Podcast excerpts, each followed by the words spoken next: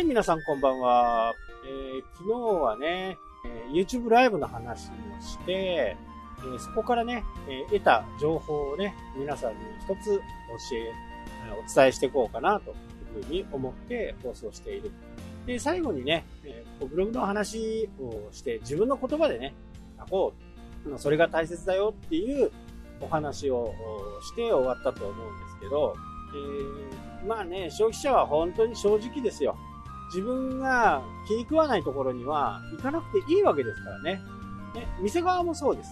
店側も、えー、お客様は神様ですなんてね、えー、言葉は昔ありましたけど、えー、そんなことはないと。自分が嫌だなとか、この人とあんまり付き合いたくないなと思ったら、断るべきなんです。それがね、これね、資本主義社会ですよね。あっちのお店行った方がいいですよってね、僕は何度も言ったことがありますね。まあ、ブログの話に戻してね。で、えー、これね、そういう話をね、僕がして、ブログがね、やっぱり強力だよねっていう話をしたところね、この YouTube のね、メンバーさんも、いや、実は私も感じてたんですと。えー、毎日毎日投稿している。まあ、毎日なんか投稿するなくてもいいよ、みたいなね、え、流れ。僕もそう思ってます。え、中途半端な情報を出すんだったら、その投稿をしないで、え2日、3日分をね、書き溜めといて、それを投稿した方がよりいいと思ってる。で、見る人はね、読み物としてね、見て、えいます。で、あとは、この人に仕事を任せたらどうかなっていうことですよね。そういう時に、毎日やってる人を通の人はどう思うかなというふうにね、え、考えてみてください。えー、もしくは毎週月曜日にね、投稿しますよ。水曜日に投稿しますよっていうのを、やっぱり告知しておくと、それに合わせてね、えー、しっかり投稿がされている。やっぱりそういう人をね、信用しますよね。いつ何時投稿するかみたいなね、えー、わからない人は忘れ去られちゃうんですね。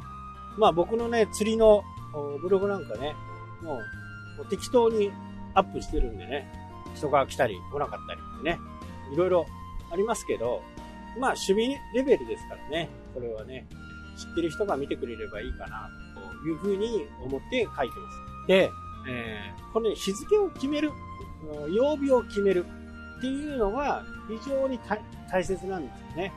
ね、ドラ、ドラマが始まって、ドラマが見たい。ね。そうすると、今ね、いろんな、あね、TVer とかね、いろんなものがありますけどね、やっぱり生で見たいと思えば、その時ね、用事がなければね、やっぱり生で見るわけですよね。えー、録画でね、CM スキップで見るっていう方法もね、ありますけど、やっぱりこう、生で見たいっていう風になった場合、その時間、その前、テレビの前にね、人はいるわけですよ。まあ、このドラマ面白そうだなと思ってね、見て、あ、面白いな、来週、あ、楽しみだっていう風になる。まあ、これとブログも同じですよっていう。いつ何時投稿されるかわからないものを一生懸命待つ。ね。えー、そういう人もいるでしょう。でも、仕事を受けようとかね、何かサービスをしてもらうっていう風な形の場合は、やっぱり日にちを決めてね、月曜日の8時には毎週投稿しますという風に投稿して書いておくという。で、僕はね、そういう話になった経緯は、あるね、会社さんが、その日のあった出来事とかを、こう、毎日ね、仕事があれば毎日、毎日書いていく。で、もう、5年ぐらいやってんのかな。で、それを見て、そうなるとね、ファンがすごいんですよ。そこの会社のサービスをね、受けたくて。で、もうね、あの、そこのお店に入るのはね、もう2年待ちとか、そんな感じです。一般的に考えると、そこまで繁盛したら、ブログやめちゃいますよね。だってブログなくても2年間満席なんですから。ね。でも、そこのすごいところっていうのは、今でも毎日やってるんですよ。仕事がある時ね。まあ、ここにね、やっぱりうまく商売をできる人とできない人の違いがあるのかな。ああ、もういっぱいだからブログ書かなくていい。ね。そう思うのか、いっぱいだからこそ書くんだと。えー、2年後、3年後、2年後までは決まってても、3年後はわからない。ね。そういう不安があるんですよね。えー、特に苦労した人なんかは、まあ、実際にその人にね、えー、話を聞いたわけではないので、何とも言えませんけど、苦労してると思います。だからこそ続けるんですね。もうどんどんこう感じてね、えー、もう一時は会社を閉めようかというふうに思った人こそね、やっているんですね。で、会社をオープンした時はね、自分のサービスは一流だと思ってますから、うちの店にね、客が来ないなんて考えてもいないんですね。いざオープンしたら知り合いしかいない。で、少し時間が経つと、もうほとんどお客さんはいない。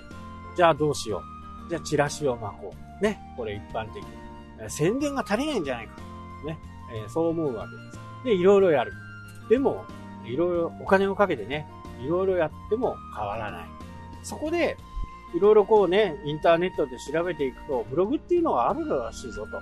えー、これをやってみよう。ね。これ僕に、僕に感覚が似てる方だったんですけどね。違う人ですよ。2年待ちのお店じゃないね。その人もね、えー、ブログを、じゃあ、1年間、まあ毎日書いてみようと。ね、下手でもね、いいからやってみようと始めたところ、6ヶ月ぐらい、7ヶ月ぐらいからね、お客さんがブログを見てきてくれ、来てくれるようになった。ね、僕なんかも一番初め、今でもね、思い出しますけどね、まあ1年間もう何も考えずにやってみるっていう目標だけを掲げました。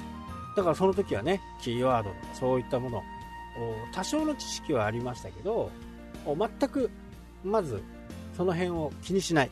それこそ、フォロワーも気にしない。アクセス数も気にしない。とりあえず1年間やってみる。ね、そこから判断しても遅くないというふうに思って僕は書きました。まあそんなこんなでね、えー、その人と話ができた時にね、あ、同じこと考えてましたよっていうふうにね、えー、話のしたことをね、少し前の話ですけどね、覚えて。まあ今でもね、非常に順調だと。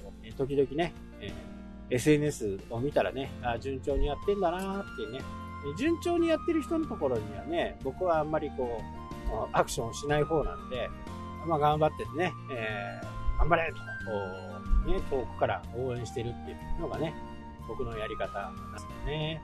で、えー、キーワードとかもね、全く考えていなかったにもかかわらず、ブログに人が来る。ね、これはどんな現象なのかっていうことをね、えー、明日お話したいと思います。はい、というわけでね、今日はこの辺で終わりになります。それではまた、したっけ